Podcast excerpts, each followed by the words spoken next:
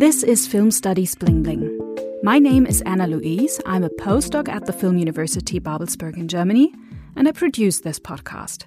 My Bling of the Month in this episode is Stefanie Eckert. She's the new manager of the DEFA Foundation. We will hear what kind of plans she has for the foundation. In the news chapter, I have another interview for you. I spoke to Kerstin Fröber on a study dealing with the reception of films in a movie theater context. And in my diary, I go on to tell you about my citizen science project. Here is my bling of the month, Stefanie Eckert. Unfortunately, the sound quality of the Skype interview is not very good. But what the new manager of the DEFA Foundation tells is very interesting, so please excuse the sound quality. Hi, Ms. Eckert. In December last year, it became known that you would take over the management of the DEFA Foundation in Berlin. I congratulate you on your new position. Well, thank you. Um, in a few words, what is DEFA and what exactly is the task of the DEFA Foundation? Well, DEFA was the only film production company in the GDR. This means the DEFA film stock includes the entire cinematic production of the GDR film studios from almost five decades. So this includes more than 700 feature films, more than 2,000 documentaries, and about 900 animation films. And the DEFA Foundation now holds the rights of these films. So we are a non-profit foundation with its seat in Berlin. And our mission is to preserve the films that were made at the DEFA studios and to use them for the public good and to support German film culture and art. What professional background and connection to DEFA film history do you have so that you thought, well, I'm applying for management of the DEFA Foundation? Well, I have been working at DEFA Foundation since 2001. I started as a simple intern and worked here as a student during my studies at the Film University in Potsdam. So 10 years ago, I became responsible for general tasks, meaning to support the managing director in all departments, especially talking about financing, digitization, legal department. And whenever there was time, I was also able to um, participate in creating retrospectives and DVD editions. And of course, this is what is the most fun in this job to actually work with the films and to deal with the filmmakers. And after all these years of working with the film stock, I feel now to be able to take over and to make decisions on my own. So you really have a strong connection to DEFA yes, history and DEFA Foundation. Right. Um, you will take over the management of Ralf Schenk. You worked with him for several years now. Um, how long was he exactly managing the DEFA Foundation, and what aspects of his work will you take over? Well, Ralf Schenk took over the managing position in 2012. So, for the last eight years, he defined the way of the foundation and what I liked most in his work is his profound knowledge of the DEFA film stock and his ideas of how to combine like social and political issues with aesthetic aspects of the films. He knows all the anecdotes of the DEFA filmmakers and also can articulate them in the right moment. And um, I would really like to continue this work of Ralf Schenk and intensify especially one specific aspect because this is um, the aspect of how to consult the interested public. Because 30 years after the fall of the wall, you cannot presume that people actually know what DEFA was, how the GDR worked, and where to find information about it. So it is now more than ever important to see yourself maybe as an agent to promote important aspects in a very uncomplicated and friendly way. Uh, so, this will be one of the aspects of your own course now in the future to, in a form, uh, translate the history into uh, modern and understandable language in the next years. Yes, exactly. To address actually people who did not grow up at, in the GDR, you have to find a different language to talk with them about it. But after all, the foundation promotes research on DEFA history um, as well. What will happen in this area of promoting research uh, from uh, PhD students to postdocs and uh, professors and so on?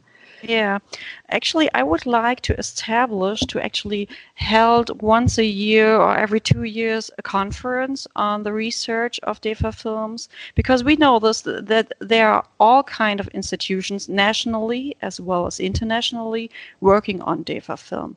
And often people do not know that they are working on similar subjects. So it is very important to create a network between these researchers. And we will probably start in 2020 with a conference on DEFA genre. So we will invite researchers and authors to talk about the different aspects on how DEFA dealt with different genres and why. And we would like to continue this kind of debate in future years. Wow. So you will uh, work as a sort of network networking central point for the research um, on DEFA history um, worldwide.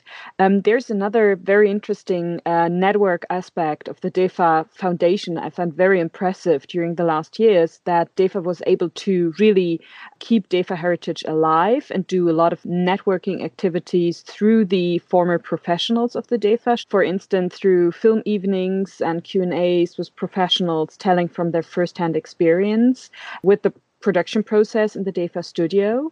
Um, and it was very interesting every time that this gave people from outside of the DEFA an opportunity to have a really deep insight into the processes. But on the other hand, as I said, former employees and artists from the DEFA studio, they come together and they're able to exchange and see each other and uh, exchange their memories and so on. So will this sort of networking work continue to be an essential part of the work of the DEFA Foundation in the future? Of course, this will be one of the most important ways of trying to keep in touch with the filmmakers and to involve them in many activities. And uh, of course, we will try to continue to support institutions and also associations that take care of those events. And I think it's also quite relevant to include the filmmakers in the academic discussions that are led on DEFA. So bring together these two networking activities, um, right. research and professionals. Just as a final question, uh, on a more general level, what would you see as the most significant challenge in preserving film heritage in the coming years, and how can we meet these challenges? Well, you know, in 2019, the um, support of digitization, the G- German film heritage actually really started. So now we can continuously plan what films we digitize within the next few years. This was one of the most important steps of the last years for all film heritage institutions. But now we do not only face a technological change of projecting, but also a media change. And at a time when consuming media becomes more and more a non-linear process, we need to focus on other ways of promoting films. So this is the most challenging task right now, and we do have to work out um, strategies with our distributors in order to meet this challenge and bring the films to the audience. Wow. Thank you, Ms. Eckert, uh, for this uh, short impulse interview. Good luck to your new position. Thank you. This is the news chapter. A colleague of mine has brought a study to my attention.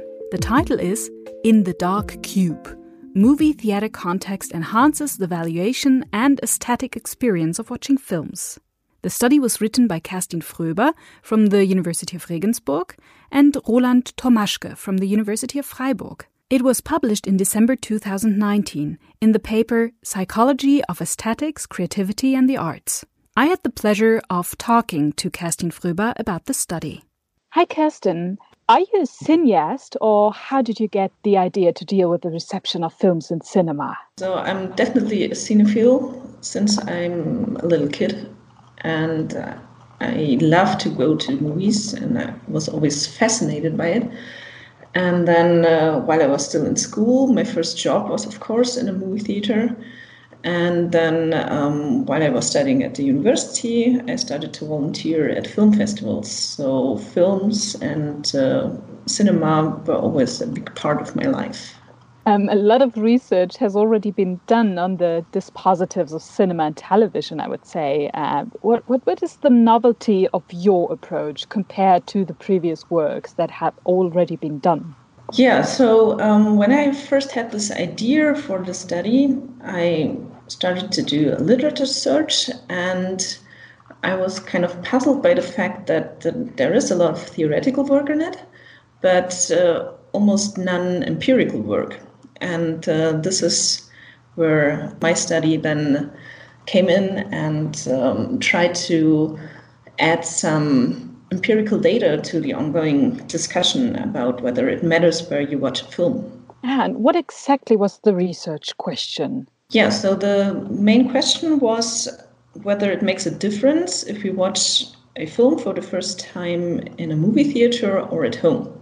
And further questions? With respect to existing theories from uh, empirical aesthetics, I was interested in two outcome measures.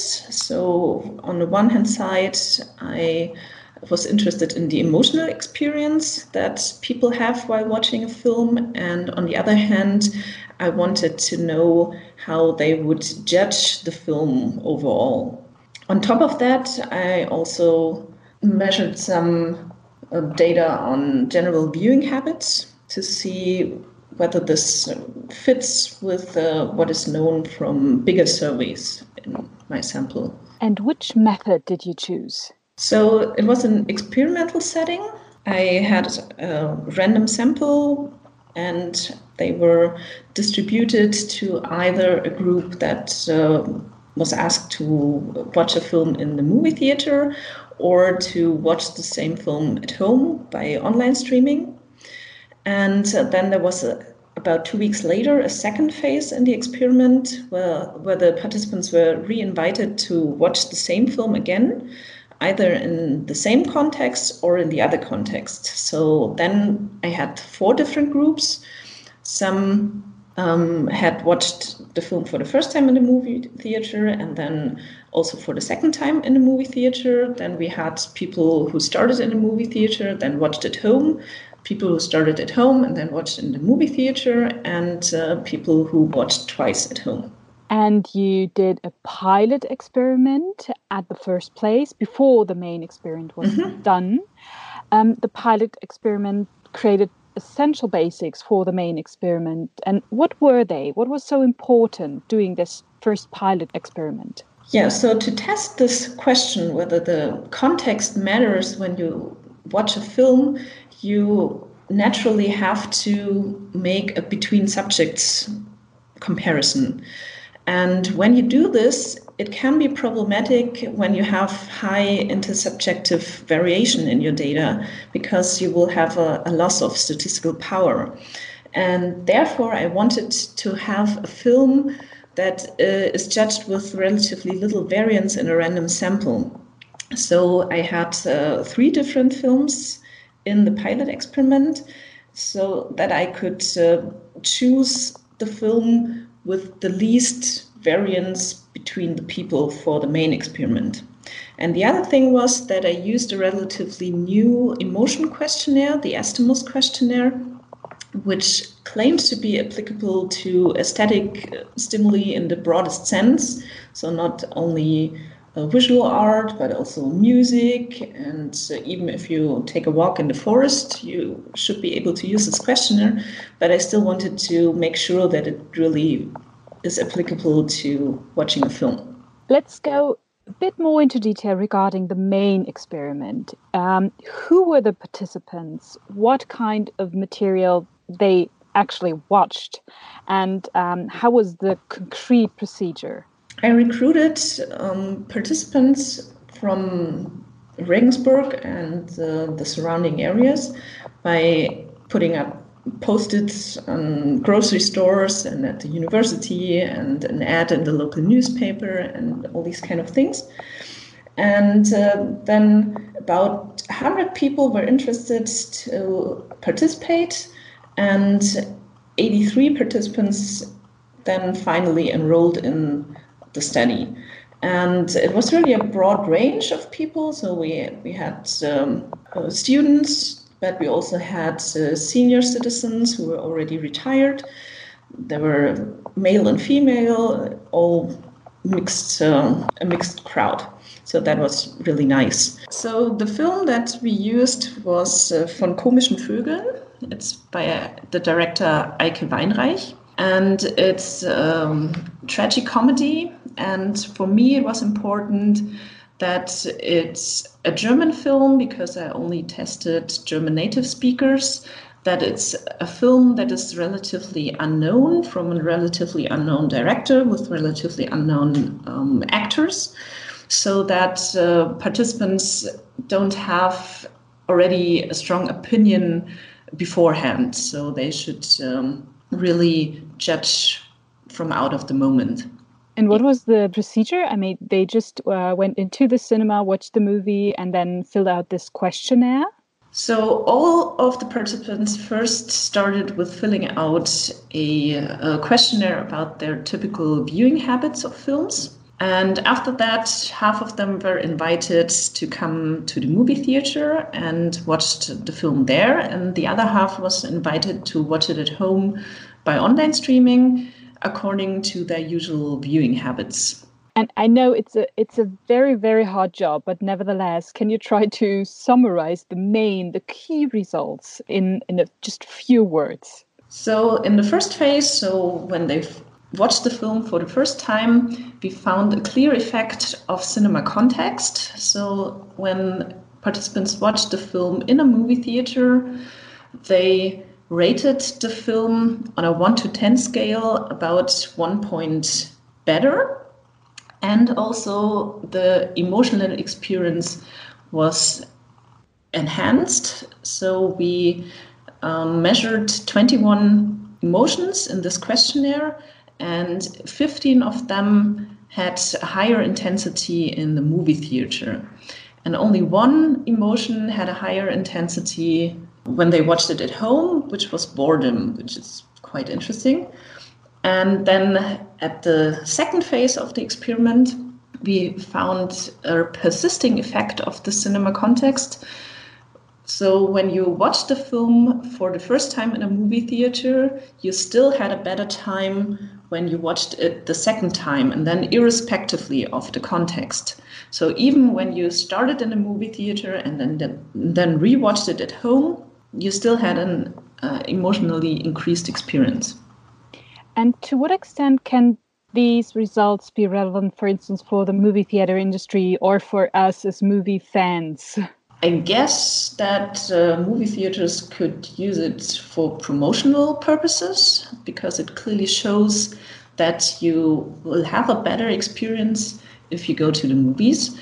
And also for the movie fans, of course, it's uh, of interest because you also see that even when you rewatch it at home, it will have a positive effect if you have watched it the first time in a movie theater. Um, did you get any feedback on your work yet? I mean, it was published in December, but maybe there was some feedback already? Yeah, so there was a press release from the university, and uh, after that, I did some interviews with local newspapers. There was also an article on Welt.de, and um, I did uh, a few radio interviews. So there's uh, a lot of interest in, in the public, yeah. Wow. And what form of follow up study would you like to see? I mean, are you planning perhaps uh, another study on the subject uh, yourself to, to build upon, um, on these results you already produced with your study? Yeah, I would love to continue this line of research, and I have a lot of ideas about how to continue. And for example, I often get the question about now what, what's the reason for this effect and then i always only can say okay we, you just can speculate on this right now because uh, the experiment was not designed to give an answer to that question so there's definitely a lot of uh, need for future research but right now of course, uh, I will have to do with funding first. it's always about resources, and I'm working on that. So I wish you all the best with uh, the application process you have to do now to go on with your work on this very, very interesting study. And then we go into the cinema definitely the next time. Thank you very much, Kerstin. Thank you. Bye. Bye. If you have a study you want to report on, or another big or small diamond in the field of film studies that should be mentioned in one of the podcast sections, please write an email to me. You can find contact details on my project website filmische-stadt.projekte-filmuni.de or you can find me on the web page of the Film University. I look forward to reporting on your pearls from film studies. And here is my Dear Diary chapter. Last time I reported that my citizen science project was an enormous amount of work. The preparation was very elaborate. But was the effort worth it? I would say definitely yes. But it was different to what I expected. An example I selected and set up an app for the project, which should enable citizens to report their cinematic finds easily via mobile phone. However, most of the reports did not come via the app, but via email or verbally in meetings with people. But the advantage of this deviation from the survey design is that through these contacts with the citizens, I have gained ideas that I didn't think of while developing my hypothesis at my desk in the university. For example, that the media change can be observed in the artifacts in urban space. I spoke to a hotel owner who has a few autograph cards hanging on the wall in the entrance area of the hotel. The hotel owner told me that the small collection was no longer up to date. Actors would unfortunately no longer bring autographs. Instead, they would offer to make a selfie with them. If the hotel owner had simply sent me the photo of the autograph cards, as my survey design had intended, I would not have known about this effect of media change on cinematic artifacts. Through this and other experiences, one thing is certain to me. Theory and practice can be very far apart in a citizen science project. As a researcher, I now have to find answers as to how I deal with these changes in survey design in a transparent way. But the citizen science project was also worthwhile because objects were actually reported that I did not know about. Currently, I'm in the process of transferring the data to a street map. On April 5th, at the official Read a Street Map Day, I will offer a walk to selected cinematic sites in the city of Potsdam. I'm curious about the discussions that will arise. And in May, there will be a public evaluation of the street map. So, in a few weeks, I will find out what kind of conclusion I will draw in the end. That was Film Studies Bling Bling. Next month, I'll introduce you to Gilbert Motsaathebe from the University of Johannesburg. I talked to him about two papers of his. The first paper is titled South African Cinema and its Depiction of Race, Gender, and Class. The second paper bears the title The Rise of Film Production and the Politics of the Star System in South Africa. Until next time,